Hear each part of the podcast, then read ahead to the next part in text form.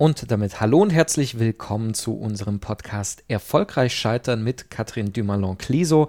Mein Name ist Alexander Hertel und zusammen äh, wollen wir uns hier, wie der Name schon äh, sagt, anschauen, was ist eigentlich Scheitern und wie kann man das besser machen, weil uns das ja weiterhilft im Leben. In der ersten Folge, Katrin, haben wir schon über das Scheitern an sich gesprochen. Wir wollen heute noch mal ein bisschen tiefer gehen in die Gefühle, die damit zusammenhängen und auch, wie man sich eben antrainieren kann, jene Resilienz, um besser mit dem umzugehen.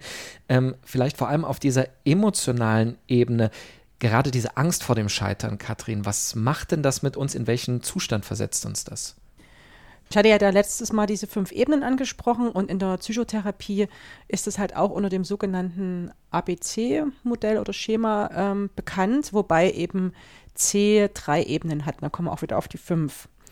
Und A steht für Auslöser und der kann immer bewusst und unbewusst sein. Und gerade wenn es halt unbewusst ist, ist es natürlich umso schwieriger. Und wenn wir jetzt einfach mal uns vorstellen, jemand hat eine Prüfung, ne, was ja bewusst ist, der Auslöser, dann äh, passiert immer Folgendes, dass bei uns ähm, B eine Bewertung stattfindet. Ob wir halt dann denken, ach, total easy, oder ob wir eben denken, oh, gefährlich, ähm, ich bin nicht so gut darauf vorbereitet, schaffe ich nicht, ist zu schwierig. Und ähm, wenn ich natürlich eine Prüfung als bedrohlich einstufe, dann hat es natürlich C zur Konsequenz in meinen Gefühlen, dass ich dann irgendwie unsicher bin, mich nicht sattelfest fühle. Und das führt natürlich auch wieder in meiner Wahrnehmung, dass ich dann denke, oh, die in meinem Studiengang sind schon so und so viel durchgefallen in diese Prüfung oder dass ich meine Wahrnehmung darauf richte, was, welche Prüfung ich schon alle versemmelt habe. Und äh, im Verhaltensimpuls löst es dann auch wieder bei uns zum einen aus, dass wir uns zum Beispiel dann irgendwie zurückziehen, äh, das Weite suchen. Manche tun dann auch Prüfungen immer wieder schieben oder brechen Dinge ab und prokrastinieren, die sogenannte Aufschieberitis. Mhm. Es kann aber auch sein, dass es den Impuls auslöst, mich dann noch mehr anzustrengen. Und da kann halt so ein Teufelskreislauf ähm, zustande kommen, dass wenn ich mich also zu ängstlich bin, mich zu sehr unter Druck setze, dass natürlich dann auch auf körperlicher Ebene dann zu, zu eine zu starke Aktivierung da ist, dass ich dann tatsächlich in dem Moment ähm, wie so eine Art Blackout erlebe und nicht Zugriff habe auf meine Festplatte da oben. Und dann wird es ja wie so eine Art selbsterfüllende Prophezeiung. Ja, du hast ja gerade gesagt, dass das Prüfungsthema kenne ich sehr gut aus meinem Studium. Mhm. Es, ist, es bedingt ja so einander die Angst vor dem Scheitern und dann scheitert man ja sozusagen aus Angst, indem man es genau. gar nicht angeht. Genau. Ähm, was macht denn das in der Konsequenz mit uns? Also ich habe ich hab eine Ahnung, ähm, mhm. wie wahrscheinlich jeder da draußen, weil er mhm. das schon mal erlebt hat, mhm. aber äh, sozusagen auch, welche Mechanismen lösten das aus in uns? Genau, nämlich gerade dann, wenn ähm, das auf solche Denkmuster stößt, wie zum Beispiel, ähm, ich muss immer perfekt sein, ich darf keine Fehler machen oder ich genüge nicht, ich bin nicht gut genug, dann werden in uns sogenannte Versagens- und Verlustängste aktiviert. Und ähm, die sind halt teilweise so massiv, dass dann tatsächlich meine Leistungsfähigkeit sinkt, weil wir sprechen in der Psychologie immer von der umgedrehten U-Kurve. Man sagt quasi immer, dass so eine mittlere Dosis Angst eigentlich genau richtig ist, weil dann sind wir aktiviert genug, nehmen die Dinge ernst, lernen. Aber wenn man halt zu viel Angst hat, dann sinkt die Kurve schon wieder und dann mindert das in unserer Leistungsfähigkeit. Und wenn aber jemand gar keine Angst hat und dann auch nichts macht, ist das auch nicht förderlich für die Leistungsfähigkeit. Und ähm, deswegen kann es zum Beispiel auch nie Ziel einer Therapie sein, nie wieder Angst zu haben, weil mhm. wenn man gar keine Angst mehr hat, dann geht man einfach auf die Straße und dann, dann bedeutet das ein Tod. Das ist ja ein spannender Punkt, weil man ja sozusagen oft Angst davor hat, zu viel Angst zu haben, sage mhm, ich jetzt mal, mhm, und sozusagen mhm. eigentlich denkt, ich muss mir das abtrainieren, ich muss in die Welt gehen und sagen, ich bin jetzt der Beste und alles funktioniert. Und auch das, sagst du ja gerade, kann also schief gehen. Also man kann sozusagen überkompensieren, ja, seine, seine, seine Angst. Genau, weil es ist ja auch manchmal auch sinnvoll, ähm, dass die Angst einem ja auch zurückmeldet, hier guck jetzt nochmal genau hin und wenn ich aber nie gar keine Angst mehr habe und dann so ein Draufgänger wäre, das kann also auch nach hinten losgehen. Und wir alle sind ja auch soziale Wesen und früher war ja tatsächlich auch die Zugehörigkeit in der Gruppe sehr, sehr wichtig.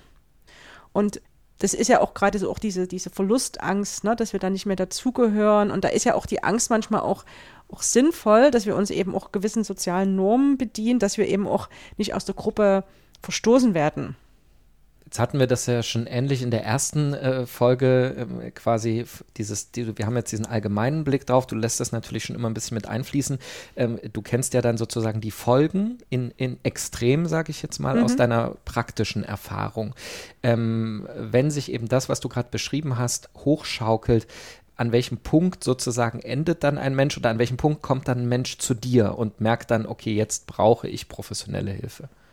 Naja, genau an dem Punkt, ähm, wenn er eben nicht mehr weiterkommt mit seinen bisherigen Mitteln, dann wäre es ja schon gut, auch professionelle Hilfe ähm, aufzusuchen. Und das kann ja, wie gesagt, eben so ein, so ein Scheitern oder so ein Misserfolg anzunehmen, fällt ja wirklich ganz vielen schwer. Und das kann ja viele sein. Also aus der Praxis kenne ich eben dann so Beziehungsenden, finanzieller Ruin, Arbeitsplatzverlust, aber eben auch Verlust der eigenen Gesundheit ist auch ein schwieriger Punkt. Und das ist natürlich wirklich wahnsinnig schwer, das anzunehmen. Und das versetzt uns natürlich auch körperlich in einen Ausnahmezustand. Und was wir ja sehr häufig dann so als Gefühl haben, was wir aber eben leider sehr, sehr schwer aushalten können, ist eben der Schmerz. Mhm. Ja, weil Schmerz ist schon eins der Gefühle, was eigentlich, ähm, was wir Menschen, wo wir nicht so gut drauf sind, also was wir eigentlich immer umgehen wollen.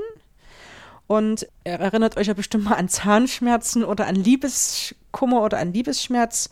Und was dann sehr, sehr häufig passiert, um diesem Schmerz sich zu entziehen, dass wir dann dem Ganzen ein anderes Gewand anziehen.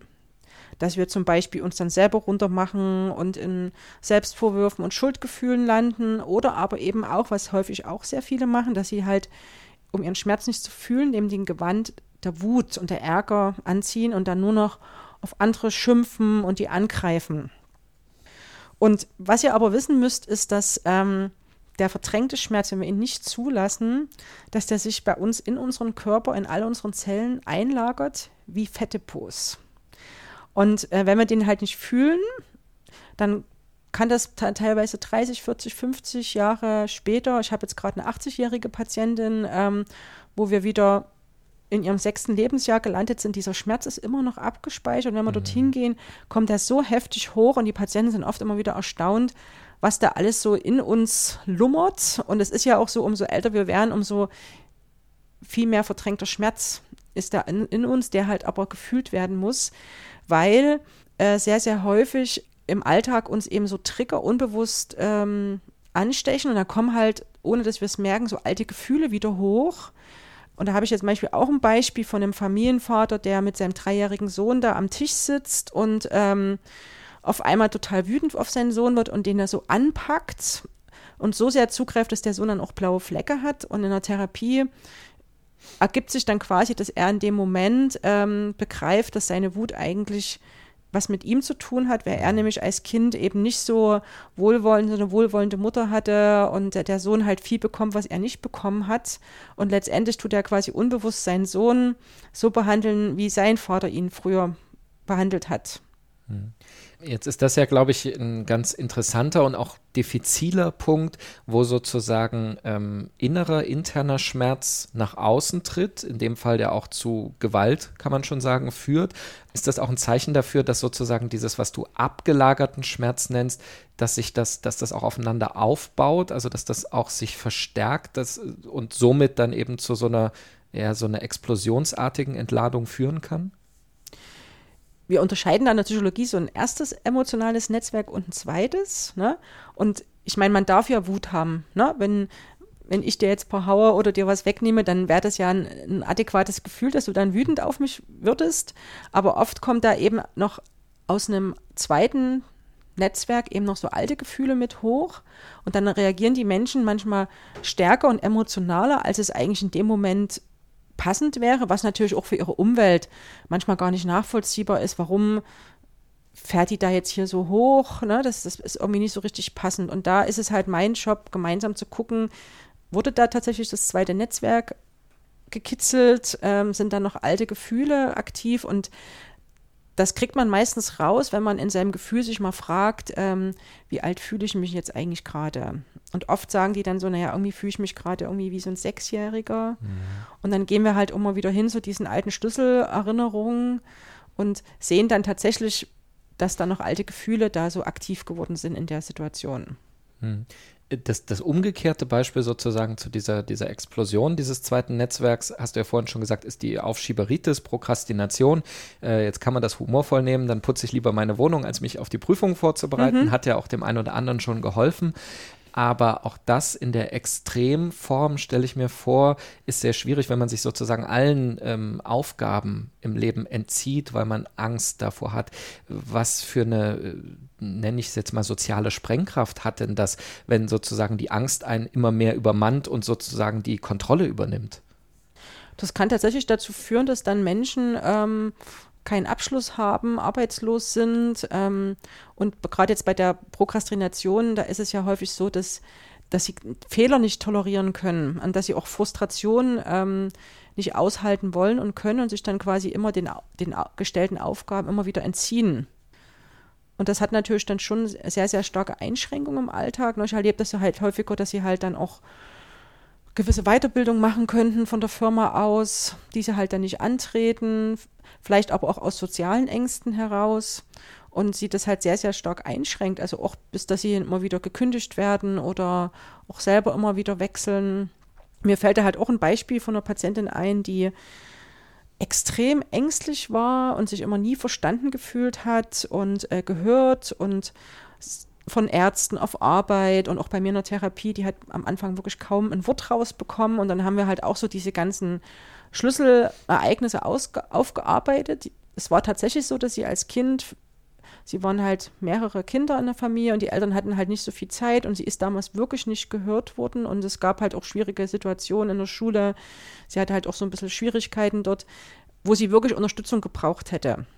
Und das hat aber dazu geführt, dass sie halt im Alltag dann auch immer wieder gedacht hat, dass die anderen sie jetzt heute immer noch nicht hören und ihr auch keine Unterstützung bieten. Und nachdem dann, wie gesagt, die alten Erfahrungen erarbeitet und aufgearbeitet wurden und sehr, sehr viele Tränen geflossen sind, ähm, hat sie sich seitdem, und da bin ich echt stolz auf die Patientin, die hat dann wirklich im Alltag immer wieder das Gespräch mit ihrem Chef gesucht, hat da jetzt auch einen besseren Arbeitsplatz bekommen und auch die Besuche bei den Ärzten und auch bei mir, die ist natürlich immer noch so ein bisschen ängstlich. Das ist, denke ich, auch so ein bisschen ihr Grundtemperament, aber es ist viel besser geworden und sie fühlt sich viel erfüllter und ähm, auch verstanden. Hm.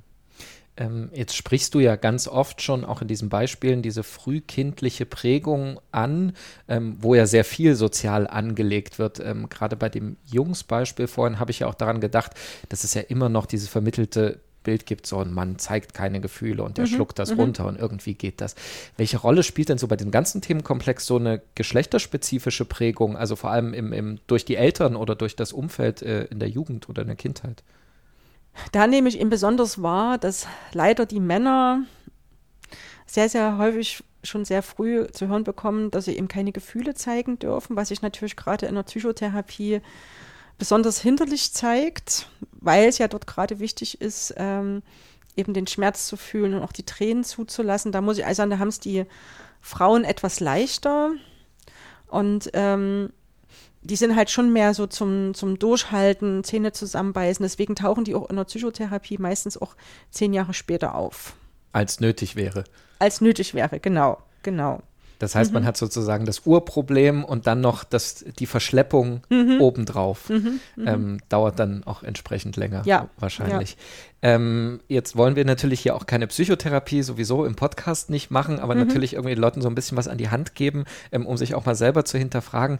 Das Oberthema ist ja jetzt sozusagen eigentlich umgedreht, auch Resilienz zu entwickeln, also das Umgehen mit Stressoren, ja, mit Faktoren, die einen irgendwie ängstlich machen. Wir haben in der ersten Folge, glaube ich, gesagt, es ist immer so schwierig, den, den ersten Schritt zu tun. Ähm, aber wie wichtig ist denn uns auch diesem Scheitern, auch weil das ja so ein, ne, so ein tief schürfender Begriff ist, auszusetzen. Mhm.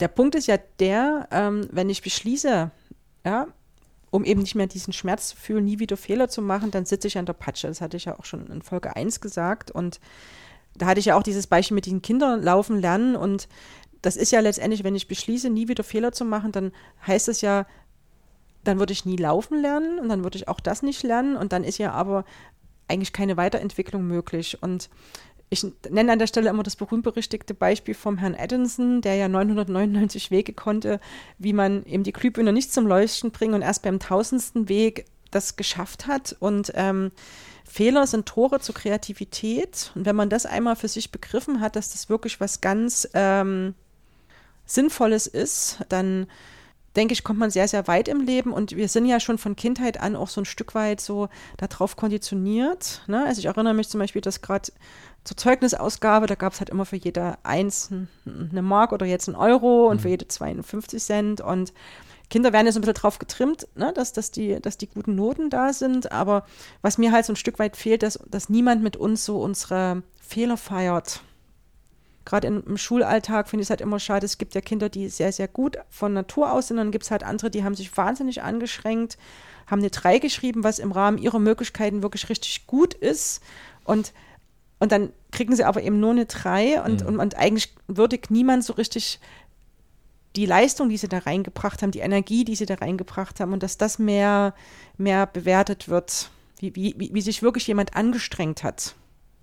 Jetzt muss ich an dieser Stelle mal erwähnen, ähm, ist vielleicht keine Überraschung. Wir haben ja nicht erst heute angefangen, uns äh, zu unterhalten über mhm. dieses Thema. Wir haben uns lange darauf vorbereitet und ich habe ja viele deiner Ratschläge äh, auch befolgt. In der ersten Folge hast du gesagt, man soll sich auch mal die Biografien von Leuten durchlesen, äh, die es zu was geschafft haben oder mhm. insgesamt, ähm, ja, wie Leute zu Erfolg kommen. Ähm, ich habe die Wochen äh, bis hierher genutzt und auch insbesondere äh, gelesen, wie, wie so US-Unternehmer im Silicon Valley erfolgreich waren und was mir im Gedächtnis geblieben ist, ist äh, so ein Kapitalgeber, der den Leuten Geld gibt für Unternehmensgründungen, der sagt, ich gebe niemandem Geld, der nicht schon eine Million in den Sand gesetzt hat. Mhm. Weil bei dem weiß ich, der kennt es schon. Mhm. Ja, und das ist ja eine totale Umdrehung dessen, was wir lernen. Also der sagt, ähm, mal ganz klar, wenn einer schon auf die Fresse geflogen ist, dann vertraue ich darauf, dass er beim nächsten Mal beim Problem nicht einen Kopf einzieht, sondern vorwärts geht und dadurch erfolgreicher wird. Ähm, und das mag jetzt ein spezieller ökonomischer Bereich sein, Internetblase US-Westküste, aber lernen wir auch daraus was äh, über kulturelle Unterschiede, weil ich weiß, wenn ich zur Bank gehe und sage, ich habe schon mal eine Million in den Sand gesetzt, da sagen die, da ist die Tür, kommen sie nie wieder. Mhm, ähm, mhm, also wie, wie groß ist da auch die gesamtgesellschaftliche Prägung? Genau, und da haben wir ja gerade hier in Deutschland ähm, das Problem, dass das eben wirklich so ein deutsches Problem ist, weil da sind uns halt alle anderen Völker da auch überlegen. Man spricht da halt auch in dem Zusammenhang von der sogenannten German-Angst, dass wir hier halt zu, zu Lande eben so das besondere Sicherheitsbedürfnis haben, unbedingt ein unbefristetes Arbeitsverhältnis haben. Ich habe jetzt zum Beispiel auch gerade aktuell eine Patientin, die total geniales Jobangebot hat, was aber eben leider befristet ist. Mhm. Ne? Und jetzt überlegt sie halt, ob sie lieber dann doch den Job nimmt, der ein bisschen langweiliger ist, der halt unbefristet ist. Und dann schließen wir ja auch gegen alle Möglichkeiten des Lebens Versicherung ab und wir wollen es halt möglich immer sicher haben, also uns auch lieber anstellen, lieber keinen Kredit nehmen. Und in vielen anderen Ländern ist es komplett anders. Und was halt hier ähm, zu wenig vermittelt wird, wie du eben auch gerade schon sagst, ist eben, dass äh, Scheitern eben auch ähm, Erfahrung bedeutet und somit auch wieder Erfolg bedeutet. Ne? Und das, ich meine, jeder weiß, dass wir irgendwie nur aus Fehlern lernen können und doch fällt es uns eben so, so, so schwer, ähm, das zu tun. Hm. Heißt das, auch wenn das jetzt vielleicht ein bisschen hochgegriffen ist, dass wir das Scheitern wieder äh, ja, lieben lernen müssen, also äh, das Wollen? Ja? ja. Ja, also uns eben, wie gesagt, ein besserer Ansatz wäre eben wirklich uns auf unsere Fehler besinnen, ne, uns da auch auf die Schulter klopfen und eben immer wieder, was habe ich daraus gelernt? Und das wirklich zu würdigen, zu feiern. Und ähm, ich meine, ich bin jetzt nicht so der große USA-Fan, gebe ich alles zu, aber tatsächlich haben die alleine schon aufgrund ihrer sozialen Rahmenbedingungen, die haben halt nicht so eine Absicherung mhm. wie hier, müssen die halt ja wirklich eine höhere Risikobereitschaft zutage legen. Ähm, das kann man jetzt nur sich schönreden oder auch nicht. Und äh, dann kommt natürlich auch diese Übersetzung to fail, ne, zu fallen, klingt halt irgendwie besser als, als zu scheitern. Und es gibt ja auch so Studien über Fehlerintoleranz und da äh, ist Deutschland auf dem vorletzten Platz. Mhm. An erster Stelle sind da so Philippinen, Venezuela und da geht es halt sehr, sehr entspannt zu und da kommen jetzt auch gerade bei mir so Urlaubserinnerungen hoch, wo ich in Nepal war oder in Peru, wo ich halt schon die ersten Tage immer ganz schön so damit zu tun hatte, mit, mit der Mentalität der Leute zurechtzukommen, dass man halt kommt, wenn man kommt. Aber weißt du, am Ende sind wir immer von A nach B ge gekommen. Ich muss aber ehrlich gestehen, dass ich schon auch manchmal froh war, wenn ich wieder hier war, so in meinen geordneten Bahnen. Und es gibt da so eine Gesellschaft für internationale Zusammenarbeit. Und weißt du, was sie den Deutschen raten? Macht euch mit dem Konzept des Scheiterns vertraut. Es ist Voraussetzung für Innovation, Kinder frühzeitig mit Innovationen zu beschäftigen. Und das kann man lernen, wie Klavier spielen. An der Stelle finde ich halt einfach, geht es darum, dass wir uns selbst die Angst vor dem Misserfolg und vor dem Scheitern nehmen. Und wie wir das machen, ist als allererstes das Wort Scheitern aus dem Wortschatz rausnehmen. Dann an meinen letzten Podcast denken, wo ich euch die Geschichte mit den Wellen und dem Meer vorgelesen habe und das wirklich das Leben als, als Meer betrachten. Es, es gibt manchmal seichte Zeiten, das, das liebe ich auch, da kann ich wieder Energie tanken, aber dann weiß ich auch ganz genau, dass es mal wieder Zeiten gibt, wo es stürmisch wird und große Wellen ankommen. Und dann, wenn ich hingefallen bin, dann stehe ich wieder auf und das feiern, dass ich das getan habe, weil es ist nämlich meine Energie, die ich da reinstecke. Und dass ich mich einfach feiere, wie innovativ ich auch war und dass ich daraus gelernt habe, was den Sturz verursachte, aber auch wie ich wieder aufstehe. Und mein Motto ist halt immer hinfallen, aufstehen, Krone richten und daraus lernen. Also das wäre ja an der Stelle eigentlich schon ein schönes Schlusswort, aber ähm, wir wollen natürlich das nochmal in so eine richtige Übung packen. Äh, das haben wir ja begonnen in unserem Podcast in der letzten Folge und ähm, das Buch passt ja quasi wie die Faust aufs Auge an der Stelle. Stark durch Resilienz ist eins, glaube ich, aus der äh, Kleine Reihe. Übungsheft. Hm. Genau. Ähm, Habe ich mir auch zugelegt, nachdem wir das erste Mal darüber gesprochen haben. Sehr spannend. Jetzt aber, was ist sozusagen die Übung, von der du sagst, äh, das sollten unsere Hörer auch mal ausprobieren aus diesem Buch? Ich habe da das kleine Übungsheft äh, Stark durch Resilienz von der Isabel Filiosat. Und ich bin, wie gesagt, ein großer Fan von der Reihe, weil das so allgemeinverständlich, ohne großes Fachvokabular äh, beschrieben ist und immer so schöne Grafiken da so drin sind. Und Resilienz ist ja die Fähigkeit, wie wir in Krisen und Umbrüchen umgehen und wie wir halt eben genau daraus lernen. Und eben, es geht da auch bei Resilienz darum, die, um die positive Seite des Scheiterns. Und aus diesem Buch habe ich ähm, eine kleine Übung äh, für euch heute zusammengestellt. Stellt euch da mal eine Situation vor, in der ihr wirklich gestrandet seid, einen Bruch, eine Niederlage erlebt habt. Und welche Gefühle löst das bei euch aus?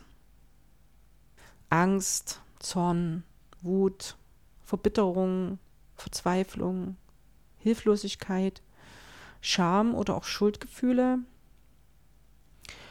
Und wenn ihr mit eurem Gefühl in Kontakt seid, dann spürt bitte, wo im Körper könnt ihr dieses Gefühl bemerken? Wie hoch ist eure Anspannung? Und um diesen Schmerz zu überwinden, wäre es ganz wichtig, ihn jetzt nicht zu verdrängen, ihm irgendwie ein anderes Gewand anzuziehen, sondern ihn wirklich ganz bewusst zu spüren. Und euch wirklich die Zeit nehmen, diesen Schmerz zu fühlen. Das kann bis zu Tränen hingehen, bis zu wütendem Einschlagen, auf Kopfkissen, aufstampfen mit den Füßen. Achtet dabei auf die Körperstellen, wo ihr wirklich diesen Schmerz fühlt. Beobachtet diesen Schmerz in eurem Körper. Ihr könnt es auch in euren eure Empfindungen in Worte fassen. Und ihr werdet merken, dass ihr das, dass ihr das quasi diesen Schmerz von den Schichten der Vergangenheit lösen könnt.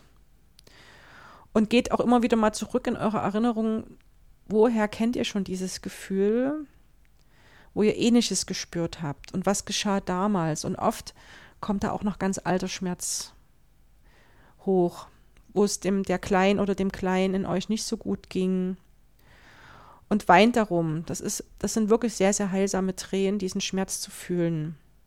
Und wenn ihr das wirklich zulasst, das kann manchmal wirklich 30, 60 Minuten dauern. Danach ist man echt ganz schön platt, weil das ist nämlich emotional so, als wenn ihr gerade einen Marathon gelaufen seid. Aber wenn ihr das irgendwann raustransformiert habt, dann werdet ihr merken, dass die aktuelle Belastung sich nicht mehr so schmerzhaft anfühlt.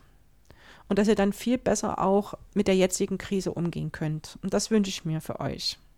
Ja, Katrin, vielen Dank. Und ich kann euch auch nur ans Herz legen, äh, das mal zu probieren, auch wenn es eben anstrengend ist. Und das du dazu passende Buch, äh, Stark durch Resilienz und die ganze Reihe, auch die Studien, die wir heute erwähnt haben, verlinken wir dann wieder unten. Und das war es in der Tat auch schon mit unserer heutigen Folge.